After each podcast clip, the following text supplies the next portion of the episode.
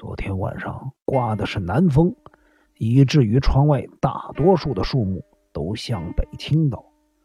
今天一耕助一边看着吊挂在工作室天花板上的灯泡，一边臆测的说道：“昨天晚上大约八点左右的时候开始停电，圣公吴独自一个人，呃，或者因为有客人而坐在藤椅上。”停电了之后呢，他点上了蜡烛，但是因为没有烛台，便在茶几上滴了几滴蜡油，将蜡烛固定在茶几上。呃，然而圣公吴呃大概惯用左手吧。一般人呢，使用蜡烛或者在桌子上放置光源的时候，都会将光源放在自己的左前方。这根蜡烛。若是为客人立在桌子上的话，未免太靠近对方了吧？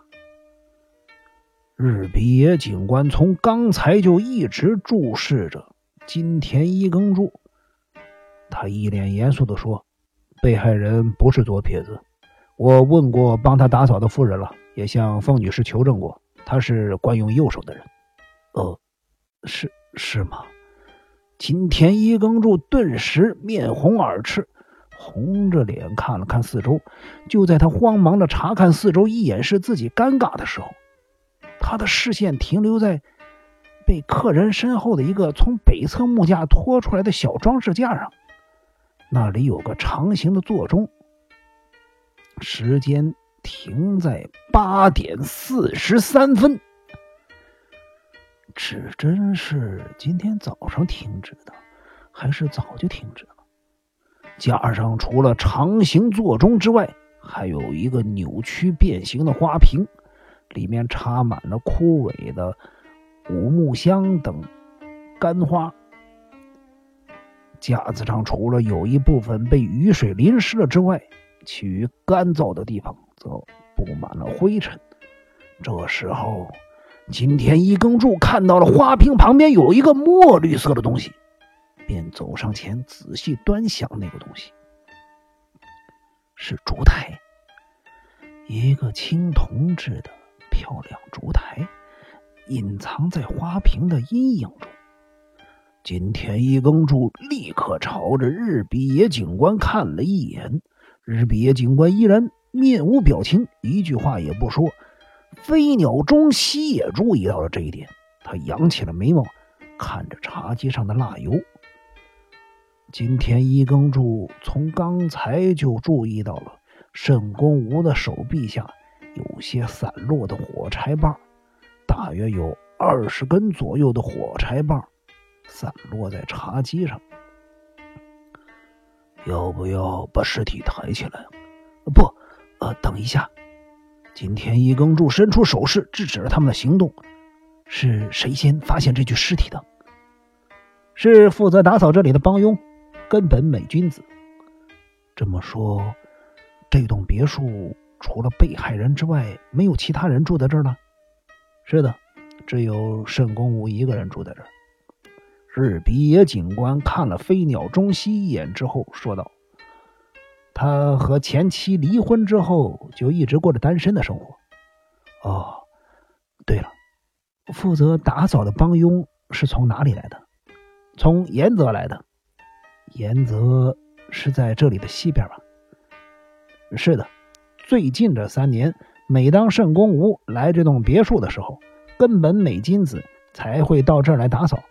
平常他都是八点来这儿，因为今天是台风天，他到达这儿的时候已经十一点了。我说的这儿呢，是指前面的别墅。根本美金子有厨房的钥匙，他一进屋没有见到主人，心里觉得很奇怪。以为圣公无去查看房子受灾的情况，也没有把这件事放在心上，只是打开了别墅的遮雨棚。这栋别墅有遮雨棚吗？听说以前没有，不过因为有一年冬天的时候，曾经遭小偷闯空门，整间屋子被翻得乱七八糟，从那以后就加了遮雨棚了。这是凤女士说的，因为那时候她还跟死者在一起的时候发生的事情。听说他们是昭和二十九年五月结婚，三十一年春天结婚，所以这遮雨棚大概是三十年装上去。日比野警官故意看了飞鸟中西一眼，说到这里还附加了一句：“虽然外观不怎么好看，但是这儿的门窗都关得非常的紧密。”啊，门窗有没有什么不寻常的现象？没有。如果没有加装遮雨棚，恐怕会被台风刮得乱七八糟。然后呢？根本美君子查看了一下别墅的受灾情况，就来这间工作室看看。他看到屋子外停着一辆车，觉得很奇怪。那辆车子是圣公吴的吗？是的。平常车子都停在什么地方？通常都停在别墅走廊的前面。根本美君子一向在做好了晚饭，差不多六点左右的时候就回去了。但是由于圣公吴昨天白天不在别墅，所以他不到六点就回去了。根本美君子说到，昨天他离开的时候，车子还停在别墅的前面。也就是说，圣公吴是昨天晚上六点之后才离开别墅的。是的，而且他还载了一个人回来。日比野警官控制着自己，不要去看飞鸟中西。飞鸟中西大概也感觉到了，只见他紧闭着双唇，眼睛连眨也不眨的看着日比野警官脸上的表情。啊，请你说一下根本美金子发现尸体的经过好吗？日比野警官咽了一口口水之后说道：“既然车子是停在工作室的前面，根本美君子认为。”圣公吴应该就在工作室里面，可是工作室却上了锁，因此他觉得很奇怪。门是锁着的，嗯，锁的牢牢的，大概是凶手离开这的时候锁上的。根本美君子叫了两三声都没人回应，于是他绕到南侧，从破掉的窗户那儿往里面看，结果就发现了圣公吴的尸体。原来如此啊！那法医的验尸报告怎么说的？可能是氰酸钾中毒。今天一耕助靠近了被害人的嘴巴，可是他并没有闻到氰酸钾的味道。啊，凶手是如何强迫死者服下氰酸钾的？或者是用其他的方式让死者身中剧毒？工作室内。并没有发现瓶子、杯子之类的容器啊，容器大概是凶手带走了吧？日比野警官面无表情的说出了金田一耕助的疑虑，使他再度羞红了脸。这位年轻的斯文警官难道能读出别人的心事？呃，死亡时间呢？大约是昨天晚上九点到九点半之间。如果想知道。更确切的资料就得等解剖报告出来了。嗯，昨天晚上确实是八点左右的时候开始停电的，所以九点到九点半之间使用蜡烛也非常的合理。停电时间呢，或许会因为地区而有所不同，这一点可以问问附近的居民。呃，就算是这样，日比野警官，慎公吴六点以后出门。并且从外面带了一个人回家，那么他们为什么不进前面的别墅呢？而这间工作室，金田一耕助伸手摸了一下他面前的藤椅，然后将沾满了尘埃的手指拿给日比野警官看。不料日比野警官竟然露出了笑意，说道：“金田一先生，这一点我们早就注意到了，而且也想到了个中的原因。”什么原因？我们已经检查过了被害人的身体，但是并没有找到钥匙串。被害人身上一直带着钥匙串吗？是的，根本美金子说，被害人目前单身，在东京的时候住公寓，都是用一个银色的钥匙环穿起东京的公寓钥匙和这里的别墅钥匙，随身携带着这些钥匙的。根本美金子还说，被害人曾经告诉他，这些钥匙就是他的全部财产。那么，被害人现在并没有带着这些钥匙串。是的，若是钥匙原本在被害人身上，后来被凶手带走了呢？这样一来，被害人不就可以打开别墅的门了吗？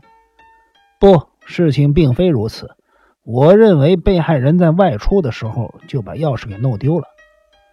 金田一耕助皱着眉头说道：“可是这么一来，这间工作室就不可能打开了呀。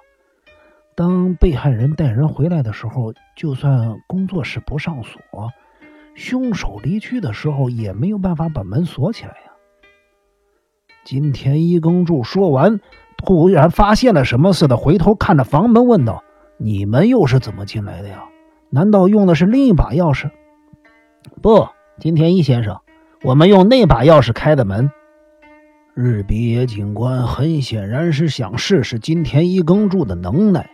只见茶几下面有一把钥匙掉在死者右边斜尖处。金田一耕助叹息道了：“原来，原来如此，我，我竟然没注意到那把钥匙。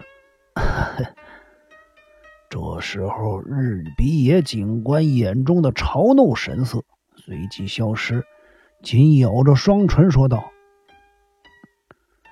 对不起，呃，是由于飞鸟先生要求保持命案现场的完整。当时我们从破碎的玻璃窗往里面看，发现地上有一把钥匙，我们便用雕钩雕起钥匙，并且试着把钥匙插进门上的锁孔。”结果发现，他正是这间工作室的钥匙。这么说，只有工作室的钥匙和钥匙串是分开的，就是这么回事根本美金子也不知道为什么会这样。金田一耕助用力的抓着自己的后脑勺。啊，被害人外出的时候把钥匙串弄丢了，那你们又怎么知道被害人是外出的时候把钥匙弄丢的呢？因为前面那栋别墅的大门锁着，根本美金子又只有厨房的钥匙，我们便找管理员来打开别墅的大门。这一带的别墅住户在避暑季节过后，会将其中的一把钥匙交给管理人员保管。管理人员有时会为各个住户巡视一下。金田一耕助终于明白了怎么一回事儿哦。那么，慎公吴的钥匙明显是昨天晚上六点之后，而且是离开了这栋别墅之后才弄丢的。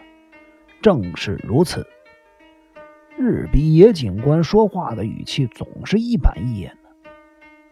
就因为圣公吴这间工作室的钥匙是单独带在身上的，所以他从外面返家的时候无法进入别墅。只好先进入这间工作室了。金田一先生，我们目前不知道圣公吾是不是在不得已的情况之下进入这间工作室的。也许他因为某种特定的理由进入工作室也不无可能。目前我们只知道钥匙串不在被害人身上，而且找遍了整个工作室，也找不到那串钥匙。车子里面找了吗。日比野警官笑着回答：“没有，因为车门打不开。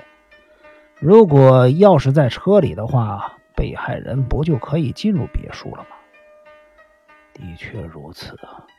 这一回，金田一耕助笑着说：“你的意思，目前并不知道被害人是因为钥匙掉了才来这间工作室，或者基于特别的理由而来这里的？”是的。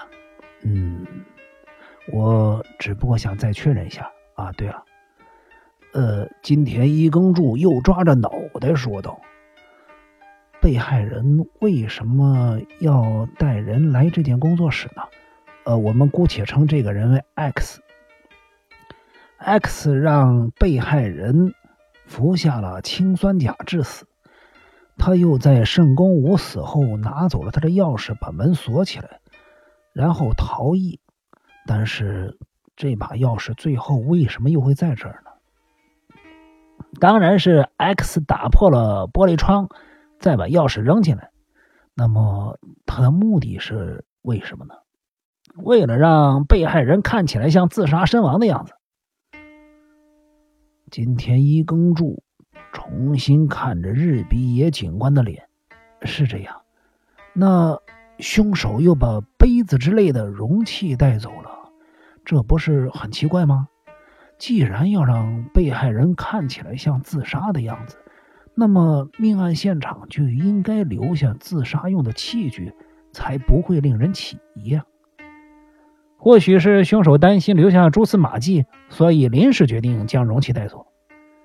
现场没有找到可以装氰酸钾的容器，没有，目前还没有。既然凶手想让死者。看起来像是自杀的样子，现场应该会留下装着氰酸钾的容器才对。